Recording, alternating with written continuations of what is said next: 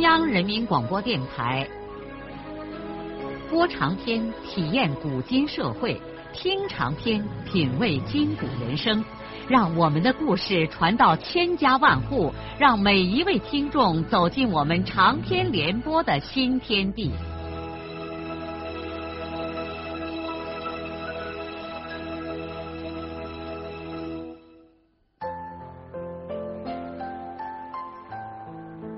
听众朋友，请继续欣赏荣获茅盾文学奖的、由中国文联出版社出版的路遥的长篇小说《平凡的世界》，由李野墨演播。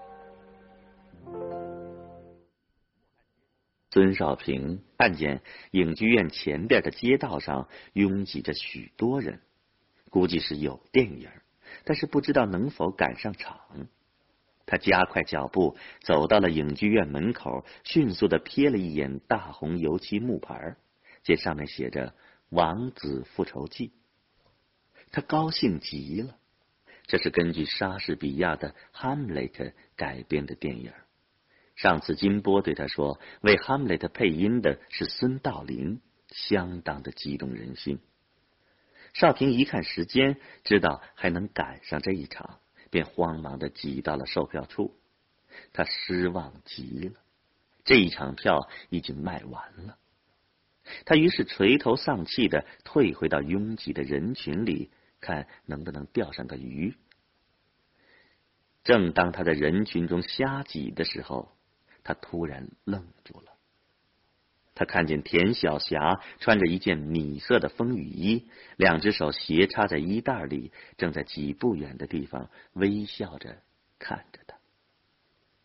少平僵立在原地，脸顿时像火一般的烫热。小霞走了过来，仍然微笑着，伸出手说：“我以为这是在做梦。”是，我也这样认为。少平握了握小霞的手，接下来是一阵难言的沉默。小霞掏出来一张电影票，递到少平面前：“你现在是去看电影呢，还是到我家去呢？”“啊不，你去看吧。”我少平的脸仍然像火烧一样。我已经看过一次了，不过。如果你愿意的话，我建议你也别看了，咱们一块到我家去吧。小霞似乎故意表现出一种矜持的态度，但显然很难掩饰她的激动。少平看见小霞已经完全是一副大学生的派头了，个儿也似乎比中学的时候高了许多。一头黑发散乱的披在肩头，上面沾着碎银屑似的水珠。合身的风雨衣用一根带子束着腰，脚上是一双棕色的旅游鞋。但是站在这个人的面前，不知道为什么，孙少平并不为自己的这一身破烂衣服而感到害羞，相反，他觉得穿这身衣服见小霞正合适。小霞笑着把手里的票晃了一晃，何去何从呢？我当然放弃了复仇了。少平脸上的燥热渐渐的消退了。小霞嘿嘿的一笑，很快的把那张票向旁边的钓鱼人处理掉，然后引着少平向地尾走去。小霞一边走一边问少平。你为什么不给我回信呢？少平无言以对。他突然听见“砰”的一声，心里一惊，回头一看，小霞手里撑开了一把湖蓝色的自动伞。小霞向少平挨近了一些，把雨伞遮在两个人的头上。少平顿时感到自己沉浸在了一片迷蒙的湖蓝色的梦幻之中。快两年了，他没有见过小霞的面。他原来想，一年前自己没有搭理小霞最后的那封信，他们之间的关系也就随之永远的断绝了。小霞将会成为自己记忆里的一个人，而在现实中，他们再不可能见面了。是啊，人家是大学生，他是一个乡巴佬，相差如同天上人间。可是现在却猛然和小霞相遇在了这秋雨绵绵的黄原街头。小霞在雨伞下边转过脸，瞅着少平：“你怎么不回答我的话呢？一切都很明白吗？是因为我上了大学，你还是个农民吗？看来你还是世俗的。”小霞倒是很不客气。少平的心里头不同意老同学对自己的这个评价。其实，在灵魂深处，他并没有看低自己。小霞显然不了解少平这两年的变化。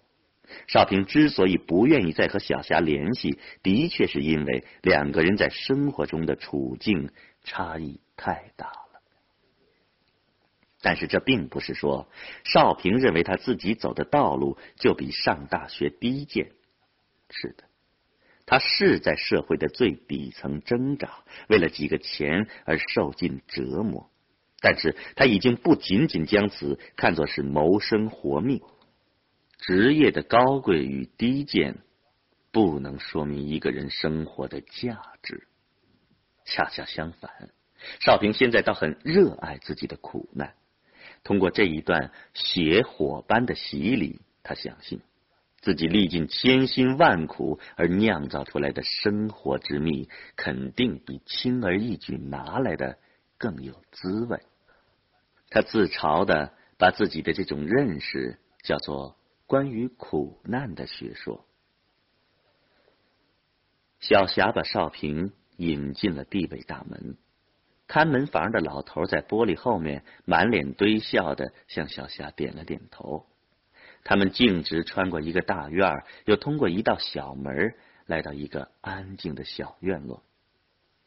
小霞对他说：“这是常委院。”他又指了指旁边一座四层楼，那是地委家属楼。我们在一单元二楼的左手。哎，这样吧，咱们不回家了。到我爸爸的办公室里也好拉画。我爸昨天去了园东，还没有回来呢。常委院是一排做工精细的大石窑洞，三面围墙，有一个小门通向家属楼。院子里有几座小花坛，其间的花朵大都已经凋谢，但竟奇迹般的留下了一朵红艳艳的玫瑰。旁边的几棵梧桐树下积了厚厚的一层黄叶。小霞收了雨伞，从身上掏出钥匙，打开了中间一孔窑洞的门。他揭起门帘让少平进去。窑洞面积很大，两孔套在一起。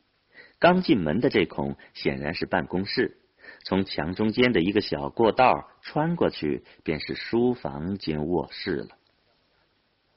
小霞引着少平进了里间，少平拘谨的坐在沙发里，环视着这个非凡的地方。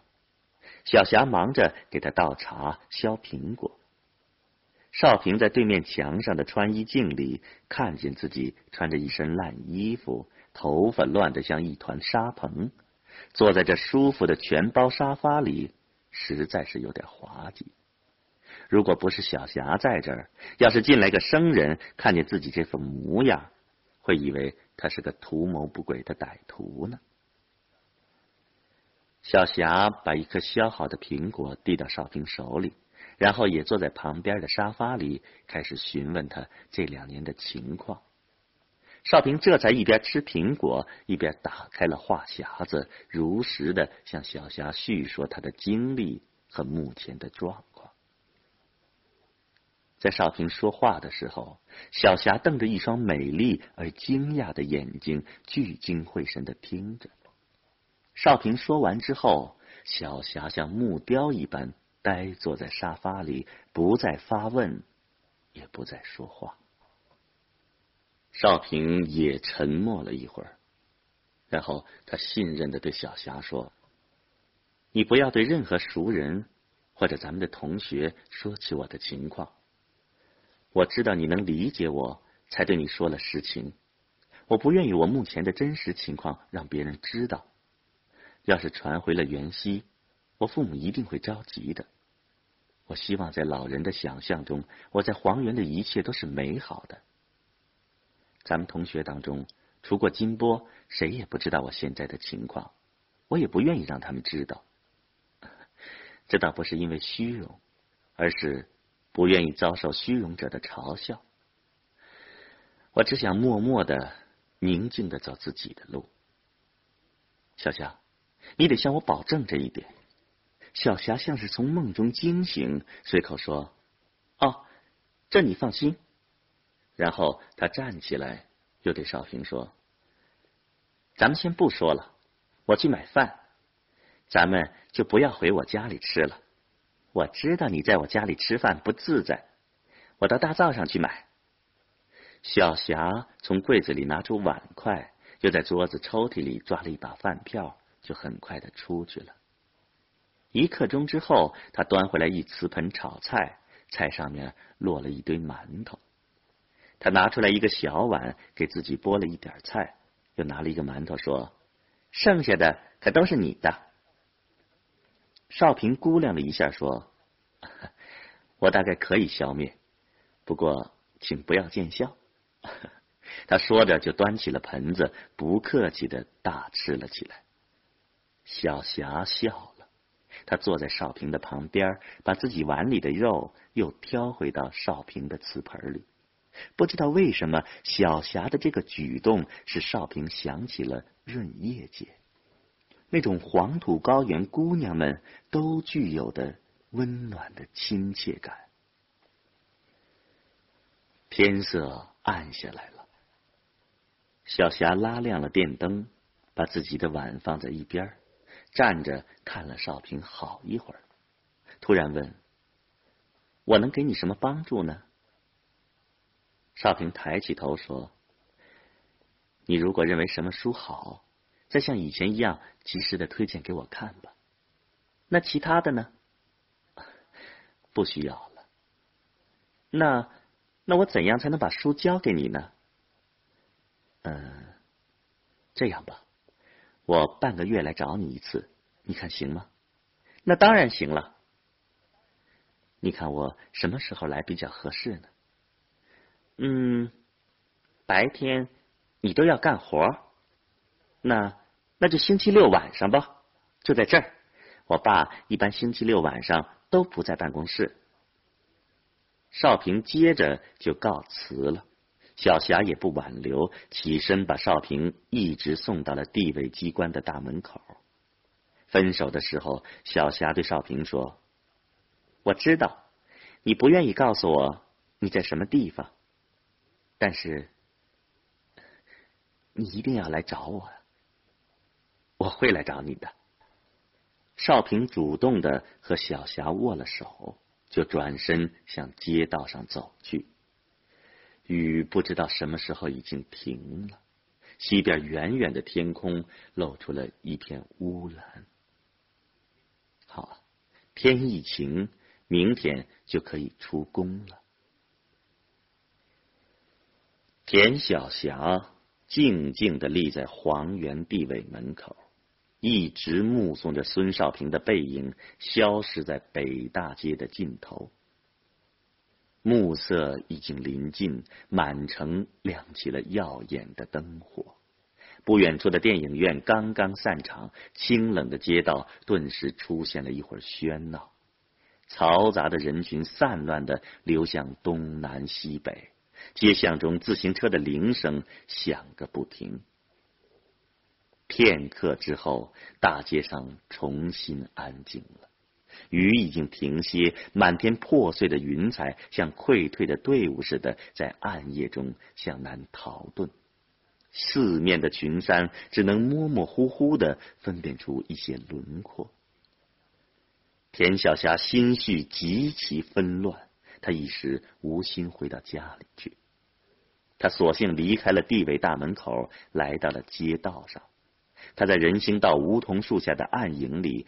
慢慢的溜达着，情不自禁的向北走去。说来奇怪，他心里怀着某种侥幸的希望，希望少平还能够从这条路上转回来。他现在觉得，他和少平两年后第一次相遇，几乎没有交谈多少。少平倒说了些，可他自己几乎什么也没有说。实际上，他刚刚看到少平的时候，感到又陌生又震惊，简直顾不上说什么了。是啊，孙少平已经变了，变得让田小霞几乎都认不出来了。这不是说少平的模样变了，当然模样也的确是变了，但是主要的变化并不是孙少平的外表。上师专以后。本来田小霞已经习惯于同周围的那些男男女女相处，他认为自己也告别了过去的生活，开始了人生的一个新阶段。尽管他仍然保持着自己的个性，但基本上和新的环境融为一体了。过去的一切，包括中学时代的朋友，渐渐的开始淡忘。而将自己的生活迅速的投入到另外一个天地。国家在多少年禁锢之后，许多似乎天经地义的观念，一个个的被推倒，新的思潮像洪水一样的涌来，令人目不暇接。他整天兴奋的沉醉于和同学们交换各种信息，辩论各种问题。回家以后，又和父母亲唇枪舌战一番。他周围的青年一个个都是以天下为己任的雄辩家，古今中外旁征博引，思想一个比一个解放，幻想一个比一个高远，对社会流弊的抨击一个比一个猛烈。他们学习刻苦钻研，吃穿日新月异，玩起来又痛快淋漓。可是。田小霞猛然间发现了另外一种类型的同龄人。孙少平和过去有什么不同呢？从外表看，他脸色严峻，粗胳膊壮腿，已经是一副十足的男子汉架势。孙少平仍然像中学时候那样忧郁，衣服也和那个时候一样的破烂。但是和过去不同的是，孙少平已经开始独立的生活、独立的思考，并且选择了一条艰难的奋斗之路。说实话，尽管田晓霞以前对这个人另眼相看，认为孙少平的身上有许多不一般的东西，但是上大学之后，他似乎认定孙少平最终不会逃脱大多数农村学生的命运。建家立业，生儿育女，在广阔天地自得其乐。现在农村政策宽了，像少平这样的人，在农民中肯定是出类拔萃的人物，说不定会发家致富，成为村民们羡慕不已的冒尖户。记得高中毕业的时候。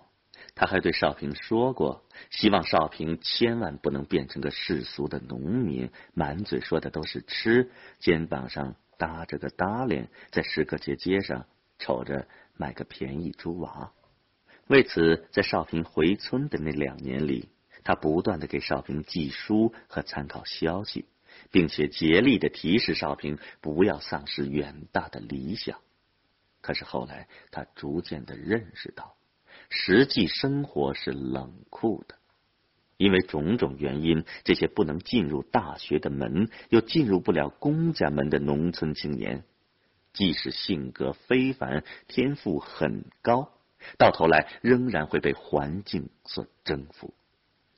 当然了，不是说农村就一定干不出什么名堂，主要是精神境界很可能被小农意识的汪洋大海所淹没。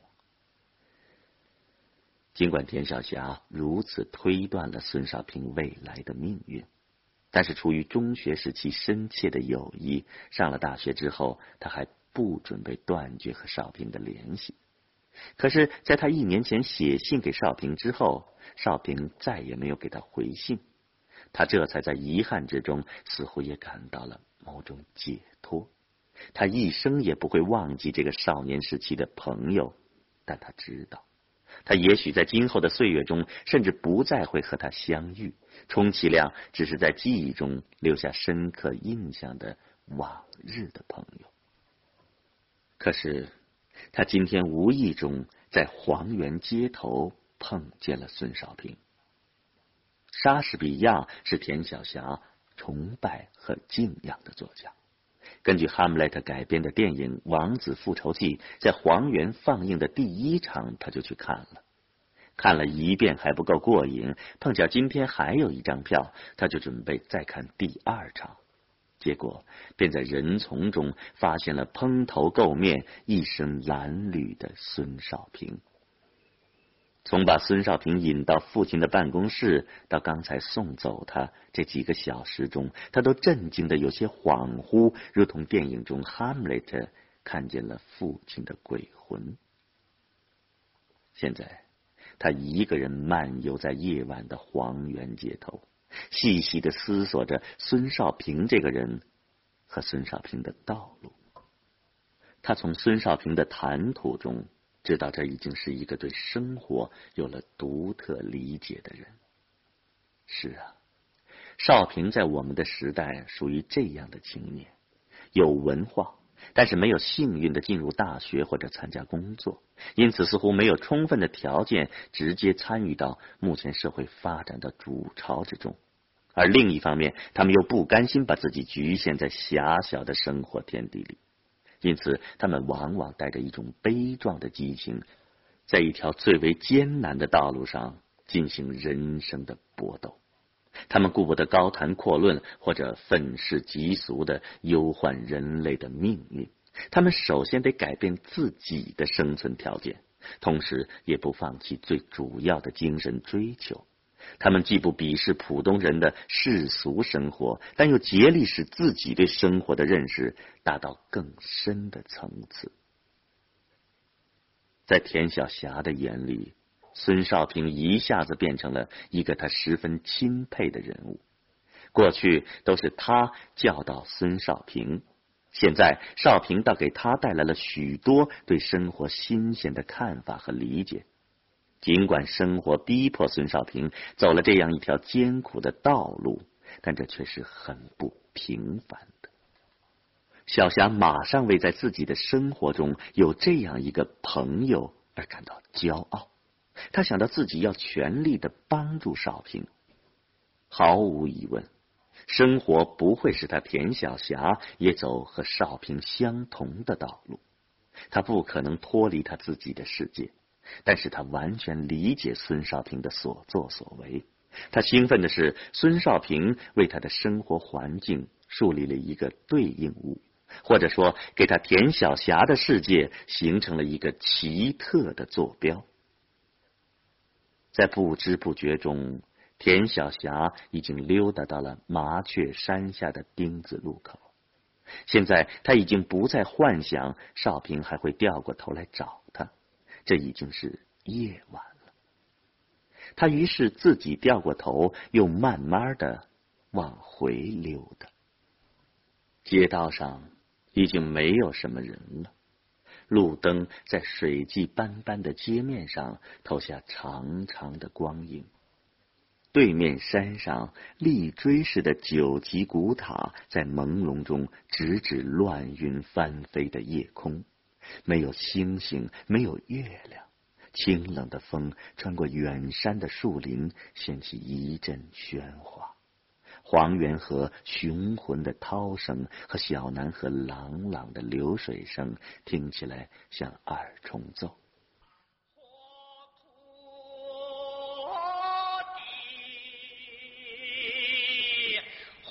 路遥的长篇小说《平凡的世界》，今天就播送到这里。您听了以后有什么感想、体会和建议？欢迎来信告诉我们。来信请记中央人民广播电台听众工作部，邮政编码幺零零八六六。请明天继续收听。节目编辑叶咏梅。